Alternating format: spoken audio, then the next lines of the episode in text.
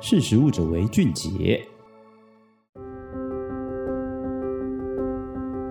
台湾曾经是香蕉王国，我们到底有多厉害？大家好，我是时力媒体的采访编辑张雨萍。根据国家发展委员会的档案管理资料显示，台湾在一九四八年首次获准出口香蕉到日本，在日本的市场，我们曾经达到八成以上的市占率，平均每一年可达到四十万吨以上的外销产量。但伴随着一九七零年日本开放贸易自由化，二零一四年的台湾平均出口哦，年销产量萎缩到一成，大概四千公吨哦。到了二零一八年以后，更减少到一千公吨以下。因为菲律宾、厄瓜多以及泰国等等其他香蕉出口国积极结退哦，台湾的日本市占率，昔日台湾的香蕉王国的外销龙井也已经不在了。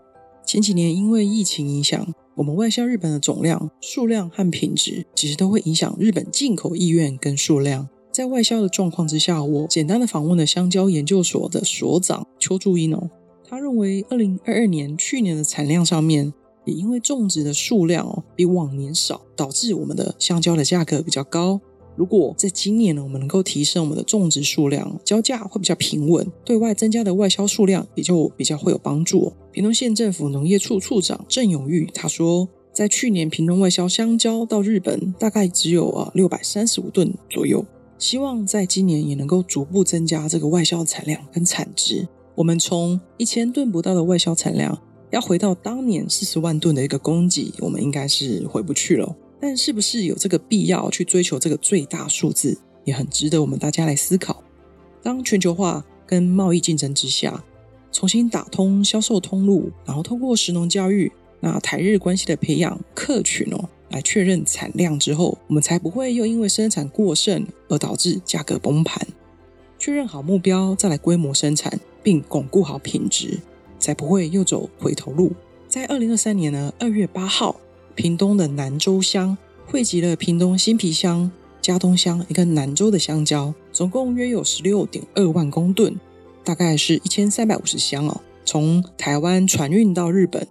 预计会在二月二十号到二十二号左右，两周以后会到日本的九州以及山口县等关西地方，总共会有两百一十二所的小学师生。都能够在校园午餐来吃到台湾的香蕉哦。输出到海外日本的这次的活动呢，主要是从民间来发起哦。在日本的一个台湾华侨日本法人神户学园专门学校的总长蒋慧萍，他跟他的先生自掏腰包来做这件事哦。我询问蒋慧萍，他为什么会想要做这件事呢？他说，因为二零二一年呢，台湾的农产品开始哦，受到中国的禁止进口这件事情影响很大。许多在日本的台湾的侨胞协力救助，在过去啊，就是进口台湾的凤梨来帮忙农民生计跟产业的销量。他和他的先生也希望能够加入这个行业，但是他考量到台湾出口是凤梨到日本，必须先截切、削皮等等这些加工很多的工序。他认为说，在时间跟成本的考量之下，他选择了不需要额外加工、剥开就能够吃的香蕉。由于他身处在教育界。蒋慧萍呢，在一年内他去联系哦，因为是捐赠，所以很容易就做到这件事情。所以他联系到了包含福冈县、大分县、熊本县、长崎哦、宫崎以及鹿儿岛县九州地方哦，以及山口县等等，总共两百一十二所的小学在午餐就可以吃到哦。那在透过日本的学校的食农教育，他希望说让小朋友回到家的时候，跟家人讨论起吃到台湾香蕉，来建立起这样的味觉记忆。蒋慧萍说。自己在未来也希望能够逐步在捐赠提供到国中、高中的学校，让更多的年轻人认识也选择台湾的香蕉。因为在日本当地，其实有很多的长辈记得台湾香蕉的味道和过去的外销历史哦。因为现在日本的市场大部分都是其他国家的香蕉，已经买不到台湾的了。他希望能够重新打响昔日台湾香蕉的知名度。也许听众朋友会好奇哦，无论是外销或者是由我们民间来采购出口，从港口出口到日本收到来发送，长达总共有半个月以上的时程。而香蕉是一种后熟的水果，不会熟透透了吗？所以呢，我向在南州的南荣青果生产合作社，也就是负责这一次出口的这个负责人于志荣请教，他说，这次出口到日本的各个小学的货柜是总长四十尺的。冷藏货柜哦，里面装的都是七到八分熟的这个青椒，绿色的外皮啊，在冷藏货柜里面维持在摄氏十三度到十五度 C 的温度。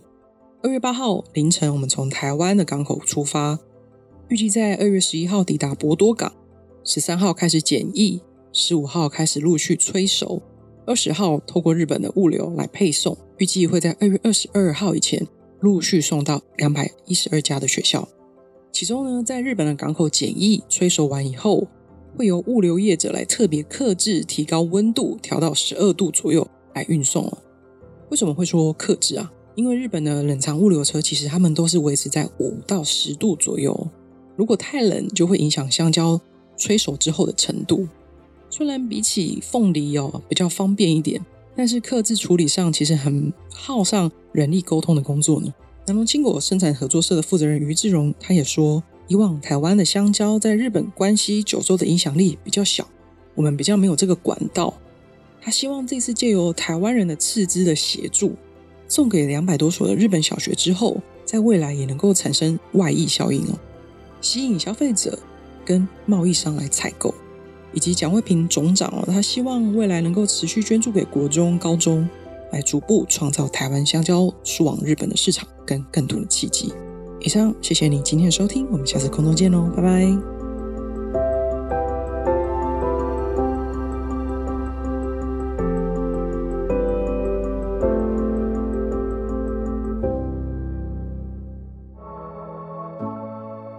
识时务者为俊杰。